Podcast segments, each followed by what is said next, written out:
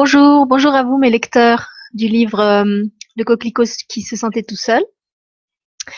Donc je suis Sylvie, je suis Sylvie Petitsa, l'auteur de ce livre que vous avez lu en classe euh, avec votre maître. Et euh, donc j'ai bien reçu tous les sympathiques commentaires que, que vous m'avez écrits sur ce livre, qui m'ont touché. je les ai recopiés sur pas directement sur mon site, mais sur le site de l'éditeur où ce livre est en vente. Et si vous êtes sur mon site, vous verrez que sous le, la présentation du livre Le coquelicot qui se sentait tout seul, il y a un lien qui s'appelle Avis de lecteur. Et si vous cliquez sur ce lien, eh bien, vous retrouverez euh, vos témoignages et d'autres témoignages d'autres lecteurs qui m'ont déjà écrit aussi à, propos de ce livre euh, un peu particulier. Parmi tous mes, mes autres livres, peut-être j'aurai l'occasion de, de vous dire pourquoi. Donc euh, voilà, j'avais envie de, vous faire une réponse et de ne pas vous la faire euh, par écrit. Je ne peux pas venir vous, voir dans votre école parce que je suis trop occupée en ce moment et que vous êtes trop loin. Euh, j'avais pas envie de vous répondre par une simple lettre. Euh, je trouvais que c'était plus sympathique de le faire avec ma voix, avec mon visage et comme si on se rencontrait un peu, même si c'est pas c'est pas dans les murs de votre école. Et comme en fait, depuis février de cette année, j'ai la chance de travailler sur une euh, web TV qui s'appelle Le Grand Changement, eh ben, je vous ai préparé une petite vidéo et je me suis dit que j'allais non seulement vous répondre à vous, mais faire profiter euh, peut-être d'autres lecteurs du Coquelicot de, vos questions et des réponses que, que je vais y faire. Donc, euh, je voulais pour commencer, je voulais vous dire, j'improvise totalement, hein, j'ai pas, du tout préparé ce que j'allais vous dire. Euh, je voulais vous dire que vous êtes les premiers pas à m'écrire à propos de ce livre, mais à l'avoir euh, présenté comme pièce de théâtre devant vos parents, devant des adultes, et que ça me fait très plaisir. Euh, il y a une autre école en France qui avait eu ce projet il y a deux ou trois ans et finalement ça s'était pas fait. Ils étaient, ils avaient choisi de faire autre chose. En fait, ils ont lu le livre en classe, ils se sont enregistrés et ils en ont fait un CD, mais qui est pas en vente parce que c'est pas un, CD professionnel, c'est vraiment quelque chose qu'ils ont fait euh, pour eux. Mais en tout cas, il y a un enregistrement euh, audio du coquelicot qui se sentait tout seul qui existe grâce à ses enfants et à leur maîtresse. Et, ça me touche de, savoir que de votre initiative, de votre propre choix, vous avez proposé à votre, euh, à votre maître de présenter ce livre-là euh, à vos parents parce que bah, je ne sais pas si vous en avez discuté en classe, mais pour moi, c'est un conte qui s'adresse vraiment à tout le monde. C'est pas un conte pour enfants. Euh, D'ailleurs, à l'origine, c'était pas un conte qui avait été écrit pour des enfants. Moi, je l'avais vraiment écrit pour des adultes, en, pensant le, faire lire à des adultes. Et c'est seulement après, quand on m'a demandé d'en faire un livre pour les enfants avec des images, euh, qu'on a fait une, édition illustrée et que, ce livre est devenu un livre pour enfants, celui sûrement que, que vous avez lu en classe, avec des images et avec des jeux pour les enfants euh, à la fin. Tout ça pour vous dire euh, pourquoi je vous réponds seulement maintenant. Euh, encore une fois, en vous faisant toutes mes excuses d'avoir mis presque trois mois à vous répondre. Mais depuis l'arrivée de cette télé dans ma vie, c'est vrai que mon, mon métier d'auteur et d'écrivain est un petit peu bousculé parce que la, la préparation des émissions de, de, télé prend du temps. Et du coup, bah, j'en ai moins pour aller dans les écoles et, et vous rencontrer, vous, mes, mes super lecteurs. Et euh, voilà, je trouvais que c'était c'était sympathique, même si c'est pas complètement interactif, de, vous faire ce, cette petite vidéo et, de vous répondre euh, autrement que par écrit, puisque mes écrits, vous, vous les avez déjà, euh, vous les connaissez déjà, au moins en partie. Alors, donc je vous remercie tous. Je vais quand même dire vos prénoms pour les autres, euh, les autres personnes qui vont, qui vont écouter la vidéo. Euh, donc il y a Hugo, Douglas, Emily, Sarah, Kilian, Darcy, Diana, Madi, Fatoumata, Dorcas, Ken, Mathias, Telia, Salma et Ikra. Déjà, j'adore parce que vous avez des prénoms de plein de cultures différentes. On sent que vous êtes vraiment une classe euh, métissée, une classe euh, où il y a plein d'origines et, de cultures qui se mélangent. Et là où je vis, au Luxembourg, c'est le cas aussi. Dans les écoles, il y a beaucoup d'enfants de différentes origines et moi, j'aime bien ça. J'aime bien travailler avec des, gens de tous les horizons. Ça me fait voyager, même si le Luxembourg est tout petit, et eh ben c'est vrai qu'on a la chance de de rencontrer des gens de partout ici. Et, j'aime bien euh, ce pays pour ça, même si c'est pas mon pays d'origine, puisque, comme vous le savez sûrement, moi je suis pas luxembourgeoise, mais je suis française. Si je vis au Luxembourg, c'est pour suivre euh, mon mari qui travaille ici, euh, qui travaille pour l'Europe, donc qui est lui aussi dans la, rencontre entre les, différents pays.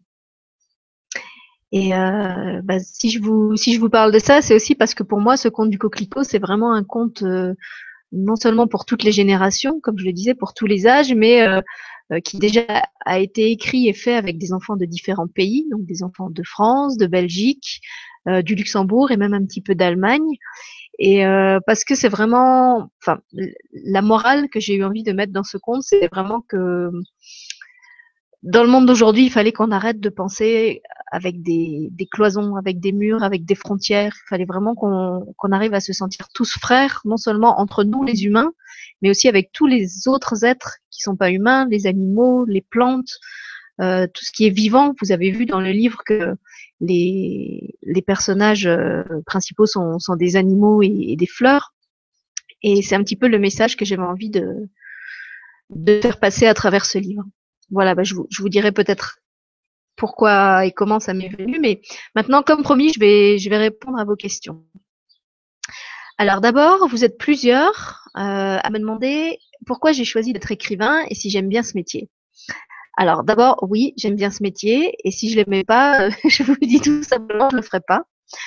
Euh, je le ferai pas pourquoi? Ben d'abord parce que pour moi c'est impensable de passer euh, la plus grande partie de mon temps à faire quelque chose que j'aime pas. Je pense que la vie est courte et euh, qu'elle est faite pour être vécue dans, dans la joie, qu'elle est faite pour être vécue dans le bonheur. Donc euh, ben voilà, si j'aimais pas écrire, euh, je ferais autre chose. Et en plus, euh, plusieurs d'entre vous m'ont demandé si comment on vous dit ça, si on gagnait bien sa vie. Euh, quand on était écrivain Alors là, je vais vous répondre non. Euh, il y a les écrivains qui vendent vraiment beaucoup, beaucoup de livres, comme par exemple l'écrivain qui a écrit euh, Harry Potter. Peut-être qu'elle, elle gagne bien sa vie. Mais il faut savoir que dans le monde d'aujourd'hui, la plupart des gens qui sont écrivains ne sont pas seulement écrivains, ils sont obligés d'avoir un autre métier à côté. Euh, pourquoi? Ben, Tout simplement parce qu'en fait, sur un livre qu'il vend, euh, l'écrivain, il, ne, récolte pas, il ne récupère pas tout l'argent. Donc, pour vous donner un exemple euh, bien, concret, bien compréhensible, le livre du Coquelicot que vous avez lu en classe, il coûte 10 euh, ou 11 euros, je crois. La nouvelle édition, ça doit être 11 euros. Et en fait, euh, bah, sur les 11 euros, quand moi je vends un livre, j'en touche, on va dire, maximum, maximum 3. Euh, pourquoi? Ben Parce qu'en fait, euh, dans l'argent qui reste, donc les, les, les 8 euros qui restent, eh ben, il faut que je paye l'éditeur, donc celui qui fabrique le livre. Il faut que je paye euh, les frais d'envoi, ceux qui vous l'envoient par la poste. Il faut que je paye la publicité. Il faut que je paye les impôts et les taxes, parce que un écrivain, bah, comme toute personne qui travaille, elle, elle paye des impôts sur euh, sur ce qu'elle gagne.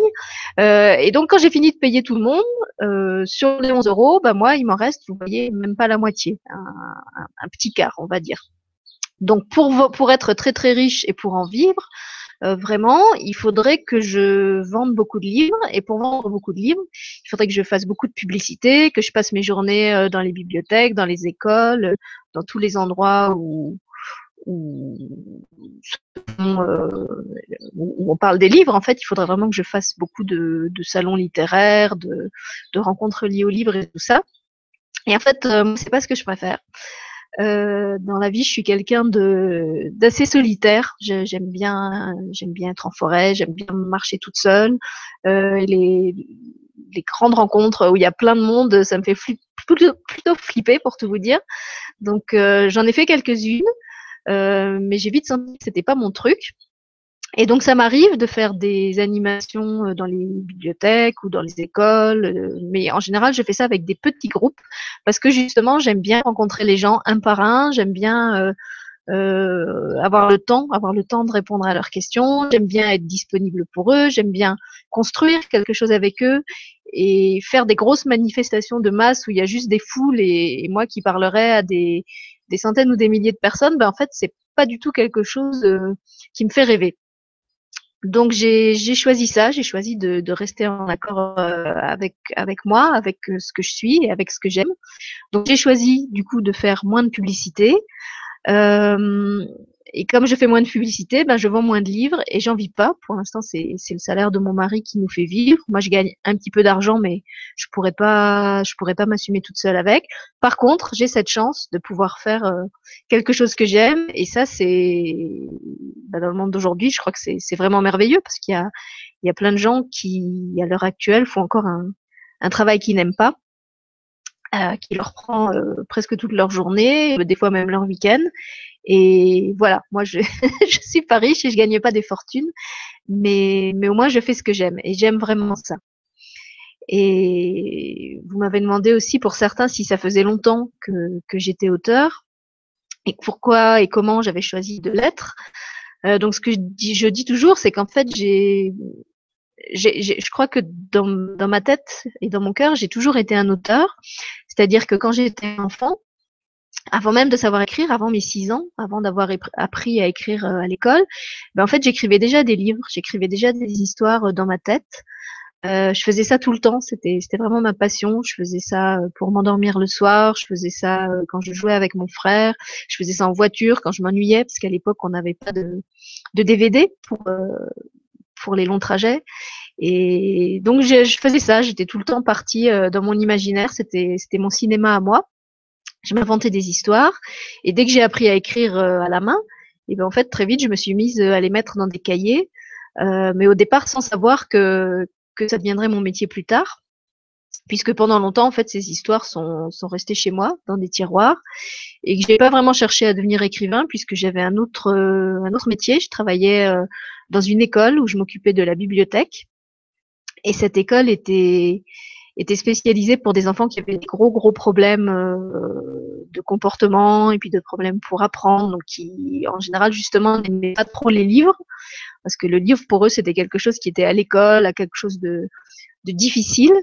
Euh, et donc mon challenge, mon, ma super mission à moi, ça a été de d'amener ces enfants-là à, retrouver le goût des livres, de recommencer à, aimer lire, de, leur montrer qu'un livre, bah, c'était pas seulement quelque chose euh, d'ennuyeux et de euh, de difficile qui, qui, qui les renvoyait à, leur échec, à, quelque chose qu'ils n'arrivaient pas à faire, mais simplement ça, de leur montrer qu'avec un livre, on pouvait jouer, on pouvait échanger, on pouvait aussi créer des livres ensemble.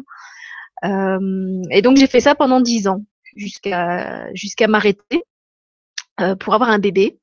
Et puis c'est quand j'ai eu mon enfant que là je me suis rappelée, je me suis rappelée de mon propre rêve d'enfant qui était d'écrire des livres et que j'ai senti qu'il était temps pour moi de de redéterrer ce rêve que j'avais j'avais un petit peu mis de côté euh, et de lui donner vie, de lui donner corps en, même temps que, bah, je donnais corps à la vie de mon enfant. Donc c'est comme ça que, que je m'y suis remise et, et que je suis devenue euh, maintenant auteur et, et seulement auteur. Donc quand, quand je retourne dans les écoles, maintenant c'est plus comme maîtresse ou comme bibliothécaire, c'est vraiment euh, pour parler de mes livres ou pour faire des livres euh, avec des enfants, puisque c'est aussi ce qui est un petit peu spécial euh, dans mon métier d'auteur, euh, c'est que je me contente pas d'écrire des livres et d'aller les raconter ou répondre à des interviews, mais je fais des livres avec vous les, les enfants et je prends vos idées, je prends vos dessins, on, crée ça tous ensemble. Et, et voilà, c'est comme ça que, que je suis devenue euh, l'auteur qui écrit avec les enfants et, pour les enfants.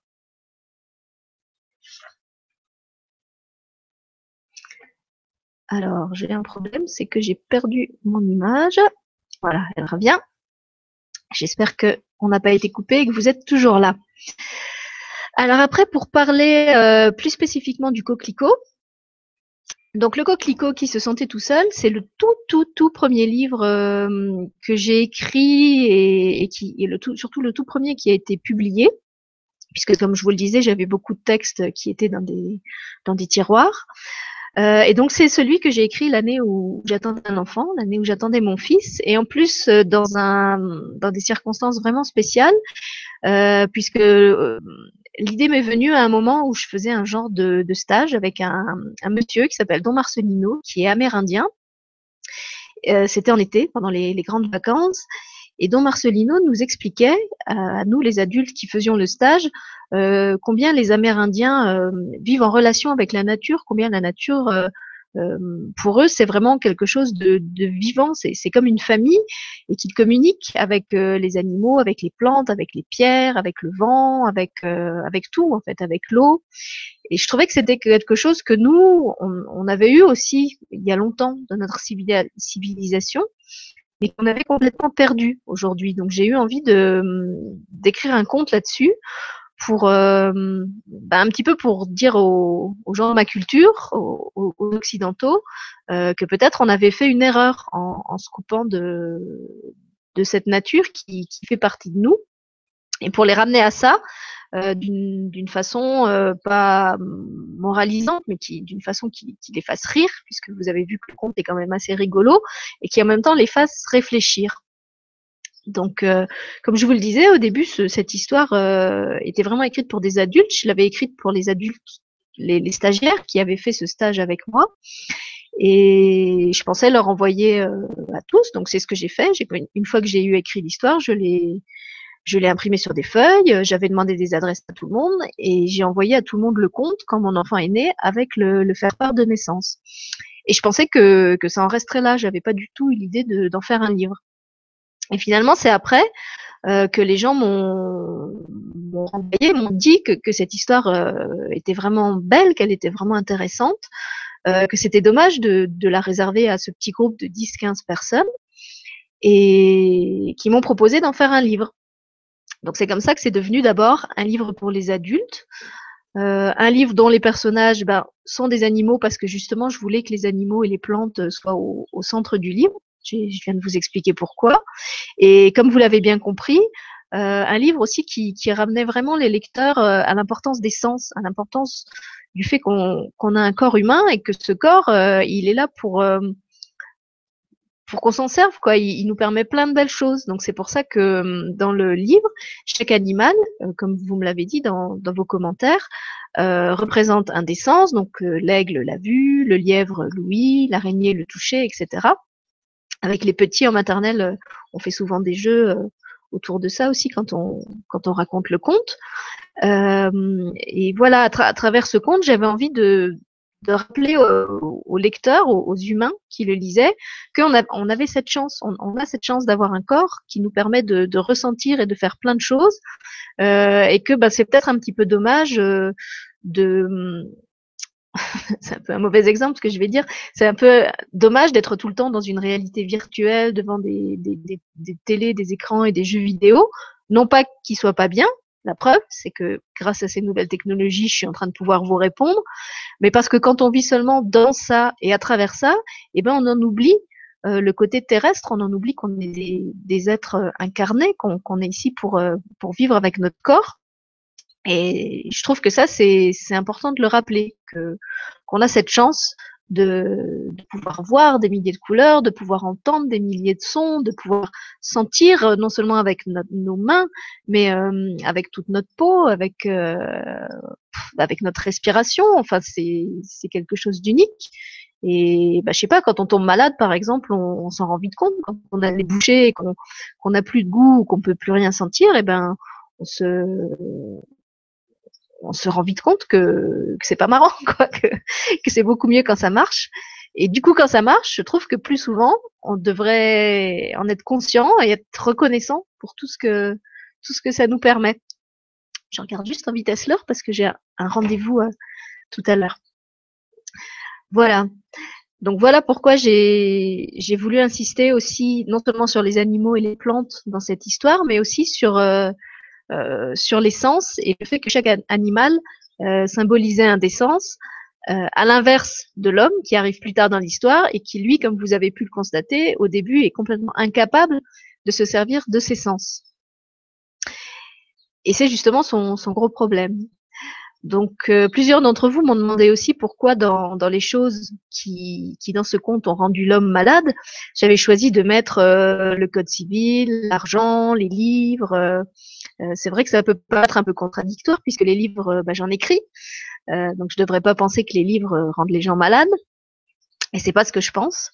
ce que j'ai voulu dire, c'est que, hum, comme je vous le disais, quand on, quand on vit trop en dehors de son corps, quand on vit que euh, dans ce qu'on pense, qu'on est tout le temps justement dans des, choses qu'on a apprises et qu'on a lues euh, dans, des règlements. C'est pour ça qu'il y a le, Code civil qui est vraiment un, livre de loi. Quand on est tout le temps à penser euh, à, des histoires d'argent, comment, comment on va faire ci, comment on va faire ça. L'homme, j'aurais pu lui mettre un calendrier aussi dans le ventre. J'ai choisi la montre. En fait, ce que j'ai voulu dire, c'est que les, les hommes de, enfin les hommes, les humains, hein, je ne parle pas des hommes par opposition aux femmes, les, humains de notre culture, euh, pour moi, se sont laissés euh, happer, se sont laissés aspirer par des valeurs, par des choses qui ont pris la place de leur cœur. C'est vraiment ce qui se passe dans l'histoire, puisque cet homme est malade de n'avoir plus de cœur. Et ces choses ne sont pas mauvaises en soi, elles leur servent à vivre. Je veux dire, euh, c'est pratique d'avoir une montre, c'est pratique d'avoir euh, un calendrier, c'est pratique d'avoir de l'argent. Si, si j'avais pas d'argent, euh, je serais obligée de travailler aujourd'hui et je ne serais pas chez moi à vous faire cette vidéo. Là où pour moi l'homme devient malade et où quelque chose ne va plus, c'est quand toutes ces choses-là deviennent sa priorité, deviennent une obsession et que dans sa vie, il n'y a plus la place pour d'autres choses qui me semblent, moi, qui me semblent à moi plus importantes, comme, comme l'amour, comme l'amitié, comme la gratitude, comme euh, justement, on parlait du temps, prendre le temps, savoir prendre le temps de, ressentir les choses, prendre le temps de s'arrêter pour regarder euh, tout ce qui est beau, en ce moment, chez moi, c'est le printemps, il y a des fleurs partout, les, les oiseaux chantent. Euh, Aujourd'hui, il y a un ciel bleu absolument magnifique. Et pour toutes ces choses-là, je trouve que souvent, nous, les, les, Occidentaux, on manque de gratitude. On est toujours pressés, on est toujours euh, dans nos soucis. Euh, et, et c'est tout ça que j'ai voulu, voulu exprimer dans le livre à travers cet homme malade. Donc euh, l'idée c'est pas c'est pas de dire que ce livre critique la religion, critique la loi, critique euh, l'argent, euh, mais plutôt qu'il essaye de, de, remettre ces choses-là à leur place, à savoir que ce sont des, des choses qui existent, qui, qui, qui, ont permis aux sociétés de se construire, mais qui pour moi ne sont ne sont finalement pas les plus importantes dans la vie. Elles sont importantes, mais elles ne sont pas les plus importantes. Voilà. Euh, je continue à, lire vos questions. Alors, Dorcas me demande pourquoi le coquelicot ne parle-t-il pas beaucoup? Alors écoute, je sais, j'ai pas remarqué que le coquelicot ne parle pas beaucoup. Moi, j'avais l'impression que chaque euh, chaque personnage euh, parlait un petit peu à, part égale.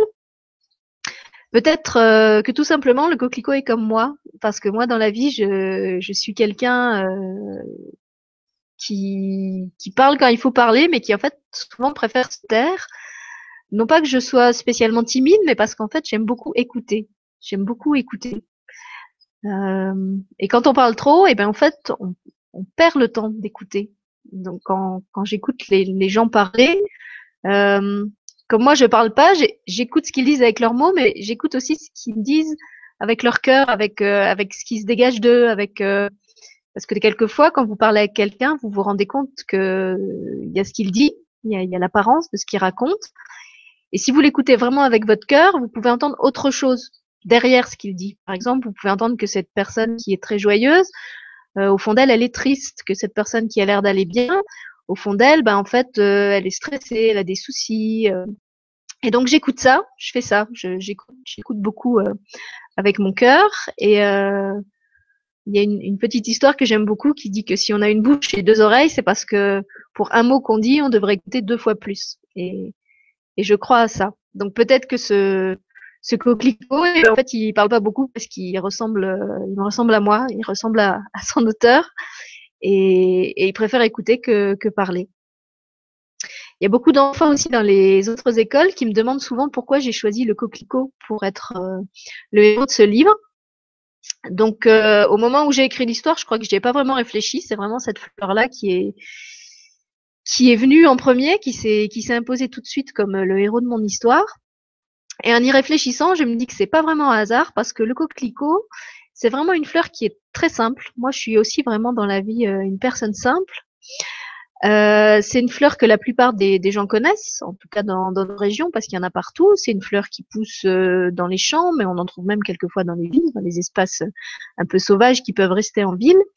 Et surtout, ce que j'aime beaucoup chez le coquelicot, c'est que c'est une fleur euh, très fragile et si vous essayez de la déraciner, si vous la, non seulement si vous la cueillez, mais même si vous essayez de la déraciner et vous de la, de la replanter euh, dans votre jardin, dans un espace domestique, ben souvent ça marche pas. Le coquelicot il meurt. Donc le coquelicot c'est vraiment une fleur euh, qui, voilà, qui pour moi incarne ça, qui, qui incarne ce, ce besoin d'être euh, qu'on laisse libre, qu'on laisse pousser euh, où il est, euh, qu'on laisse être comme il est et qu'on n'essaye pas d'en faire euh, ou une plante de décoration d'appartement en le cueillant et en en faisant un bouquet, euh, ou une pareil quelque chose qu'on s'approprie et qu'on ramène chez soi dans son jardin.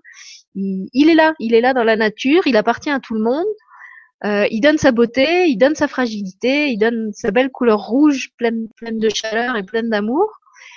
Et euh, en échange, il vous demande rien, il vous demande rien que, que de le laisser être ce qu'il est. Et pour toutes ces raisons-là, eh bien, je trouvais que le coquelicot faisait euh, un bon héros pour cette histoire, parce que euh, voilà, pour moi, la morale euh, de l'histoire, c'est aussi un, petit peu ça. On est sur terre, on est sur terre pour être qui on est, pour donner ce qu'on est, et pas pas pour devenir la, propriété ou la, la, chose de quelqu'un d'autre, pas pour pour faire joli, pas pour pour être décoratif, mais mais pour dégager, pour dégager tout ce qu'on est. Après, il y a aussi Télia qui me demande euh, comment j'ai eu l'inspiration pour écrire ce livre et est-ce que c'est toujours facile d'avoir de l'inspiration? Alors, il y a deux questions en une. Donc, comment j'ai eu l'inspiration pour écrire ce livre? Ben, Je t'ai répondu un petit peu, Télia, dans, dans le début de la vidéo, euh, où j'expliquais euh, que, ça m'est venu pendant ce stage avec Don Marcelino qui nous parlait de la culture amérindienne. Euh, je pense que l'idée, elle, m'a aussi été donnée par cet enfant que je portais en moi et, qui, comme je vous l'ai dit, vous m'a m'a fait recontacter, m'a fait renouer avec l'enfant que moi-même j'avais été et avec son envie d'écrire des livres. Euh, et surtout, euh, oui, quand tu c'est facile d'avoir de l'inspiration. Alors pour moi, c'est vraiment facile. Euh, en fait, j'ai pas assez de bras et j'ai pas assez de mains et j'ai pas assez de temps pour écrire euh, toutes les histoires euh, qui m'habitent. Je travaille toujours sur plein de livres en même temps et souvent, j'arrive même pas à écrire les histoires à la vitesse où elles me viennent parce que j'ai tout le temps beaucoup beaucoup d'idées. Et en plus, souvent, ça me vient à des moments pas spécialement adaptés euh, pour écrire. Il y, a des, il y a des gens qui s'imaginent que les les écrivains ont une vie bien réglée, euh, bien rangée, et qu'ils écrivent tous les jours de telle heure à telle heure. Donc pour certains, je sais que c'est comme ça, qu'effectivement, ils, se réservent un moment dans la journée et tous les jours, euh, à ce moment-là, ils écrivent. Alors moi, je suis pas du tout disciplinée.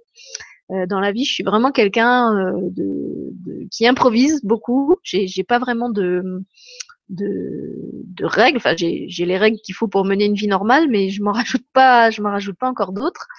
J'écris quand j'ai envie. Euh, il peut y avoir des longues périodes euh, où j'écris pas. Par exemple, là, les trois derniers mois, c'est vrai que comme j'étais très prise par la télé, ben, j'ai presque rien écrit. Il y a aussi des périodes où j'ai pas vraiment d'idées, où j'ai des idées, mais je sens que c'est pas encore vraiment le moment de les, de les poser par écrit sur du papier. Il faut que ça, ça mûrisse en moi. Et puis, il y a d'autres moments où, alors là, ça jaillit d'un coup, et là, il faut que j'écrive tout de suite. Et c'est là que quelquefois c'est gênant parce que je suis en train de faire la cuisine ou je suis sur le terrain de jeu avec mon fils et j'ai pas de papier. Donc ça peut me prendre euh, un peu comme une envie de pisser. Euh, c'est pas très très poétique dit comme ça, mais c'est vraiment de cet ordre-là. C'est un besoin euh, pre presque physique, comme on sent qu'on a faim ou qu'on a, je sais pas, qu'on a besoin d'aller respirer euh, ou faire du sport. Ben moi je sens qu'il y a un, moment qui est le moment pour écrire une histoire et quand ce moment arrive, il faut pas que je le rate. Donc il faut juste, il faut vite que j'aille chercher un, un, un, papier, un crayon et pas que j'écrive l'histoire si je suis pas dans des conditions qui me permettent de le faire, mais au moins que je note euh, l'idée que j'ai eue et que je me mette à écrire l'histoire après. Sinon, après, je, je perds l'idée. Elle s'en va et c'est difficile de retrouver euh, cet élan. Voilà. Alors, j'espère que j'irai. Ah oui, il y a quelqu'un aussi, c'est Madine, qui me demande pourquoi je mets un masque de coquelicot. Alors, je sais pas où tu m'as vu avec le masque de coquelicot, m'a dit, si c'est dans le livre ou si c'est sur mon site ou peut-être sur euh, sur Facebook ou sur Skype. Donc, ce masque de coquelicot, je le mets ben, parce qu'en fait, euh, il, il, comment dire, il a une valeur affective, il, est cher à mon cœur. Voilà, c'est les mots que je cherchais. parce qu'en fait, quand ce, ce conte du coquelicot, qui était donc une histoire pour adultes, est devenu un livre pour enfants, euh, bah, vous avez dû le voir si vous, vous avez l'édition illustrée. Toutes les images ont été faites avec des enfants dans une école. C'était pas du tout prévu au départ. Euh, on m'avait demandé de créer des images pour le livre et je voyais pas trop comment j'allais m'y prendre puisque moi mon métier c'était d'écrire. J'étais pas dessinatrice, j'étais pas illustratrice. Euh, et donc je savais pas, je savais pas comment j'allais pouvoir faire des images pour ce livre et, le transformer en livre pour enfants et, répondre à la, demande des parents. Et puis donc euh, une classe d'une école en France m'a écrit pour me parler du livre, comme, comme vous l'avez fait, vous les 5e A. Et on a commencé à correspondre avec cette classe. C'était des CE2, donc des, plus petits que vous. Ils avaient, ils avaient 8 ans, 8-9 ans. Et en fait, ce qu'ils me disaient du livre était tellement beau. Euh, je trouvais qu'ils l'avaient tellement bien compris que je leur ai dit, bah écoutez, euh, puisque je dois faire une adaptation de ce livre pour les enfants, ce que je vous propose, c'est qu'on le fasse ensemble. C'est-à-dire que euh, on, va, on va faire les dessins, on va faire les images du livre tous ensemble. Et c'est ce qui s'est passé. On a travaillé pendant plusieurs mois euh, par collage. Euh, moi, j'ai dessiné comme je pouvais des, images et eux ont fait les, collages et c'est ça qui est devenu après les, images du livre. Et donc, euh, j'ai perdu mon fil. Voilà, non, tout ça pour te répondre, euh, m'a. Donc à la fin, quand on a eu terminé le livre et qu'on s'est dit au revoir avec les enfants de cette école, euh, bah, quand je suis allée dans leur classe pour la dernière fois au mois de juin et, et qu'on s'est séparés puisqu'on savait qu'on allait sûrement pas se revoir euh, l'année d'après, ils m'ont tous accueilli dans leur classe avec un masque de coquelicot sur la figure qu'ils avaient fabriqué et colorié euh, en classe avec leur maîtresse. Et comme ils étaient très gentils, euh, ce jour-là, j'étais dans leur école avec mon fils qui n'avait pas école non plus, donc ils m'avaient accompagné et ils avaient aussi fabriqué un masque de coquelicot, un pour moi et un pour mon fils. Donc on en a chacun un. Et c'est vrai que ce masque de coquelicot m'est cher euh, parce qu'il me rappelle tout le travail qui a été fait euh, avec ses enfants euh, sur ce livre.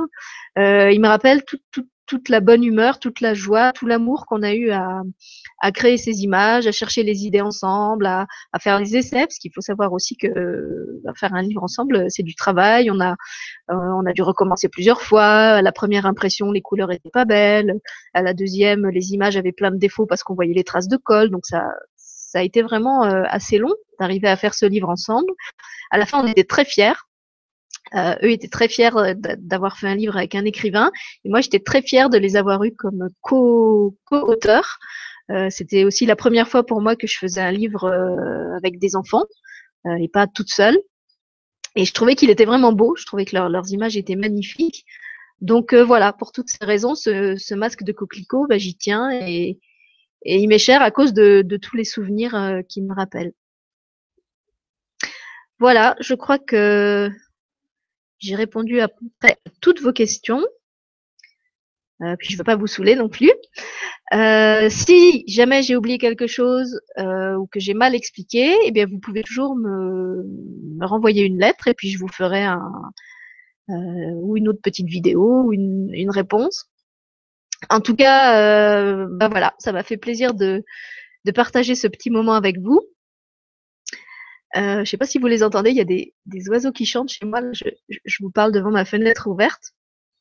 J'espère que vous aurez aussi les oiseaux euh, sur la bande son. Donc en tout cas, je vous remercie encore une fois pour toutes les belles choses que vous m'avez écrites euh, sur, sur ce livre et sur ce conte qui, à mon avis, ont vraiment plein de choses à dire, non seulement aux enfants, mais aussi et surtout aux adultes de notre monde. Euh, je vous remercie aussi de m'avoir donné l'opportunité de, faire cette vidéo, euh, ce qui n'était pas vraiment prévu euh, au départ, mais je trouve que c'est sympa aussi de, de m'adresser à mes lecteurs comme ça. Euh, je vous remercie encore une fois d'en avoir fait une pièce de théâtre, de vous l'être appropriée, de l'avoir fait vivre. Je remercie votre maître, euh, Monsieur Desterbeck qui, qui, propose ce livre euh, à tous ses élèves depuis plusieurs années, en fait pratiquement depuis sa sortie, et qui a écrit des articles dessus sur son blog. je sais qu'il aime vraiment beaucoup cette histoire et, je le remercie de, sa fidélité à, à, ce conte. Et puis, bah, je vous souhaite à tous une très belle fin d'année scolaire puisqu'elle elle arrive bientôt. Euh, je vous invite, comme dit, si, si vous en avez envie, à m'écrire euh, pour me partager vos impressions ou, ou, me reposer des questions, enfin ce que vous voudrez. Et puis, euh, bah, je vous souhaite une, une très belle euh, euh fin de journée. Je vous embrasse tous. Et ah oui, je voulais juste rajouter une chose, c'est que si ça vous intéresse, il y a maintenant une suite au coquelicot qui se sentait tout seul, qui existe, qui est sortie euh, l'été dernier. Elle a été écrite à nouveau avec des enfants. Euh, cette fois, ils n'ont pas fait les images, on a vraiment écrit toutes les histoires ensemble. Et cette suite s'appelle Plus seul du tout, puisque justement, notre coquelicot qui se sentait tout seul n'est plus seul du tout. Il rencontre plein d'amis. Euh, c'est un livre où il y a quatre histoires. Alors, dans les histoires, on retrouve certains personnages du premier livre, dans d'autres, bah, en fait, ils ont disparu. Ce sont de nouveaux personnages euh, qui apparaissent. Il y a une histoire qui se passe dans le futur. Il y a une histoire qui est une histoire d'amitié. Il y a une histoire avec un sauvetage. Enfin voilà, je vous, euh, je vous dis. En plus, euh, vous qui êtes en, en, fin de, en fin de primaire, vous avez juste le bon âge pour le lire puisqu'il est bien pour, pour les enfants de, je dirais, de 9 à 12 ans à peu près. Et c'est avec des enfants de cet âge-là qu'on l'a écrit. Donc, euh, si ça vous intéresse, il s'appelle Plus seul du tout. Et voilà. Donc, je vous remercie parce que grâce à vous, je ne suis moi non plus plus seule du tout. Euh, je suis rouge de plaisir comme mon coquelicot. Et euh, je vous fais des gros bisous à tous. Je vous remercie beaucoup, beaucoup pour votre courrier, pour vos envois et surtout euh, pour, pour votre enthousiasme, votre enthousiasme de lecteur, puisque finalement, euh, sans vous, je serais rien. Les, les écrivains n'existent que par les lecteurs qui, qui font vivre leurs livres. Et si je suis ce que je suis et si je peux aujourd'hui euh, partager toutes ces histoires euh, avec d'autres gens, eh bien c'est aussi grâce à vous. Donc pour tout ça, merci et au revoir.